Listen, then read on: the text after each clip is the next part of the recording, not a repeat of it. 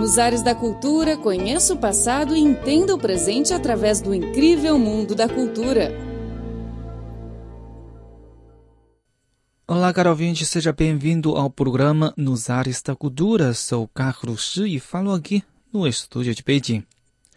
No programa de hoje temos primeiro uma reportagem sobre Gu Feng, um músico chinês que sente amor à primeira vista pela África. E depois temos uma reportagem sobre uma arte folclórica chinesa que é xilocravura da vila de Chuxian. Bom, o programa de hoje começa já já. Nos ares da cultura, uma viagem ao passado e um passeio pelo presente. Arte, literatura, dança, comportamento, tradições e tudo mais sobre o incrível mundo da cultura. Ele é um líder tribal honorário da África do Sul, o amante ferrenho da música e do vinho africano e, acima de tudo, um grande nome na indústria musical da China. Seu nome é Gu Feng, mas às vezes é também conhecido como Gussa Nova. Viajando muito pela África, Gusanova desenvolveu uma paixão profunda pelo continente africano, até escrevendo canções inspiradas em suas experiências por lá.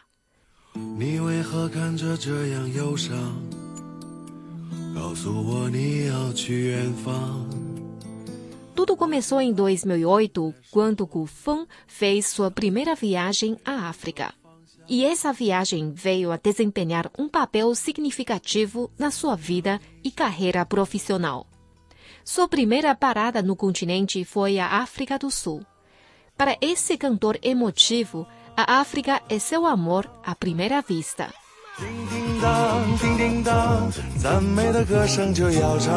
It's amazing. Just like uh, 27 girls, friends introduced to me. Oh, this girl is all beautiful, but foi incrível. Parecia que eu fui apresentado a 27 meninas por um amigo que dizia sempre: essa menina é bonita e aquela é rica. Mas eu só dizia não, até ficar na frente da 28 moça e eu soube que iria me casar com ela. Então, a África do Sul, não sei porquê, mas por coincidência, era o 28 país que eu tinha visitado e eu realmente adoro o país, especialmente o vinho. É esta que ele considera a sua história de amor pessoal. Talvez para enfatizar seu amor e obsessão pelo vinho sul-africano, Gu Feng disse: After that, to now, I drank a lot of uh, uh, South African wine. Desde então até o momento, eu bebo muitos vinhos da África do Sul. Na minha música, cada canção, cada nota cada código e cada palavra é escrita com vinho africano. De fato, quando o nosso repórter se encontrou com Kufun para a entrevista, a prova do seu amor pelo vinho africano foi claramente visível no estúdio de gravação.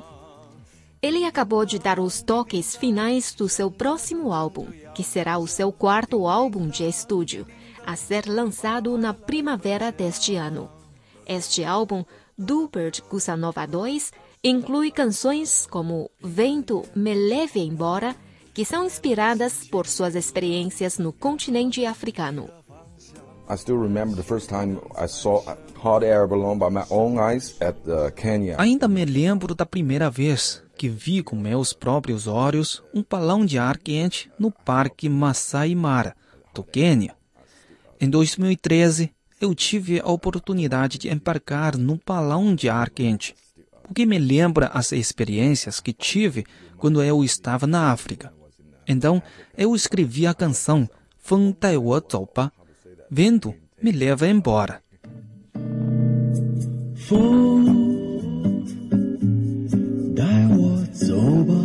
Sem dúvida nenhuma, Gu Feng tem um enorme amor pela música africana. Provavelmente por causa disso, para seus álbuns futuros, ele espera colaborar com artistas africanos.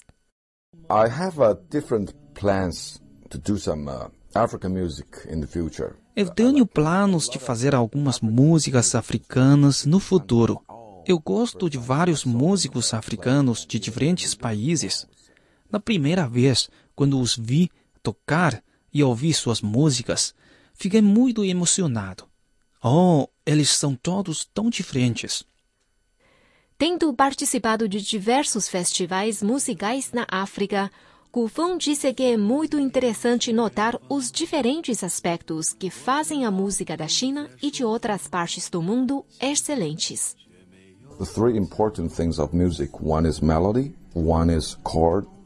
As três coisas importantes da música são a melodia, o acorde e o ritmo. Na China, temos apenas a melodia.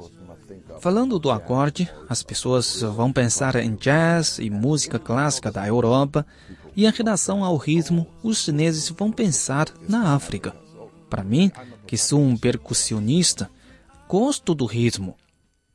Tendo um nome bem conhecido na indústria musical da China, Gu Feng tem se envolvido muito na promoção das relações entre a China e a África. Ele recebe aqui na China os músicos que vêm da África e participa dos festivais e conferências musicais lá na África. É fácil de ver porque ele é atraído pelas fortes vibrações artísticas do continente africano. I really like, like the feeling. Uh. Eu realmente gosto da sensação ao visitar as vilas africanas. Por exemplo, na Suazilândia, quando você pergunta, posso entrar? Em língua local, diz Epaguro e Cava. Eu acho que essas palavras são realmente maravilhosas. Na verdade, penso que tenho de escrever uma canção sobre isso. É incrível mesmo.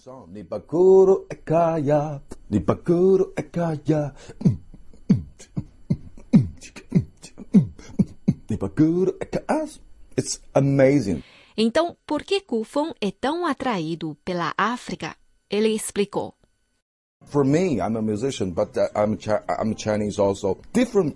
Uh, Eu sou um músico e também sou chinês. Diferentes tipos de língua, especialmente na África, são atraentes. Não são como o inglês, o italiano ou outras línguas ocidentais. É fácil de reconhecer, por exemplo, essa música em italiano, então deve ser uma ópera. Mas na África, as coisas são diferentes e muito interessantes. Sua paixão pela cultura e tradições africanas fizeram com que fosse concedido a ele um título de líder tribal honorário da África do Sul. Embora ele não tenha certeza o porquê e o que o título exatamente significa, ele ficou feliz ao receber o título.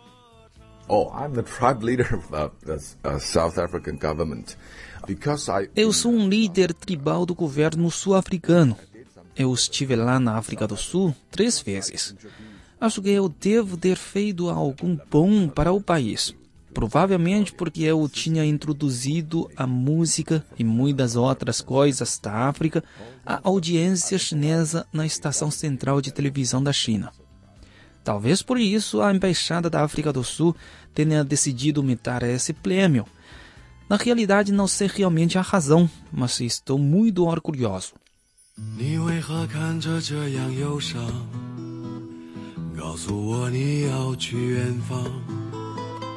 As relações entre a China e a África têm se fortalecido cada vez mais na área cultural e Gu Feng é apenas um dos músicos chineses que se dedicam a deixar uma pegada no continente africano.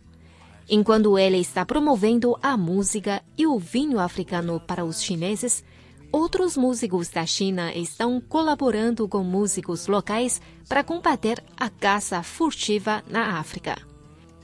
Para o futuro, Gufeng espera que haja mais intercâmbios na música entre os dois lados. E agora ele está muito feliz, pois está descobrindo o verdadeiro sabor da África.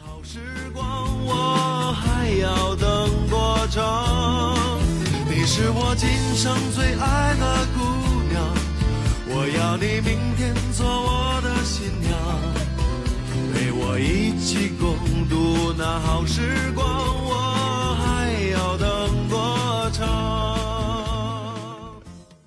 Olá, caro ouvinte, você está a escutar o programa Nos Ares da Cultura. Sou Carlos Shi e falo aqui no estúdio de Pequim. Desde a antiguidade, Os chineses têm o costume de colar gravuras na passagem da festa da primavera, o Ano Novo Chinês. Como um artesanato popular, a gravura não só representa os votos para o futuro, mas também, ao longo dos anos, vem registrando a história e a cultura da nação chinesa. Entre mais variados tipos, um dos mais conhecidos é a estilogravura da vila de Zhuxian. A vila de Zhuxian fica na cidade de Kaifeng, na província de Henan, centro do país. A estilogravura local tem uma história de mais de 800 anos. Os temas das obras exploram história, lendas e contos populares. A produção exige um processo complexo e preciso, dividido em várias etapas, como desenho, entalhe, pintura e impressão. Para imprimir uma estilogravura, é preciso entalhar várias plagas de madeira o dono da famosa loja de xilografia Tian Yide, Zhang Tingxu, nomeado herdeiro de patrimônios imateriais da província de Henan, explicou. A etapa mais importante na produção da xilogravura é o entalhe das placas. Os traços da imagem devem ser entalhados com precisão. Não se pode errar nem um milímetro.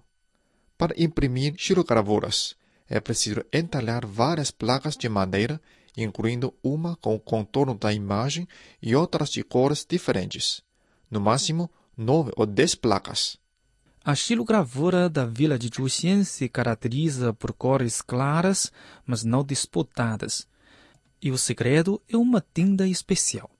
No passado, as tintas usadas na xilogravura eram refinadas à mão a partir de minerais naturais e plantas.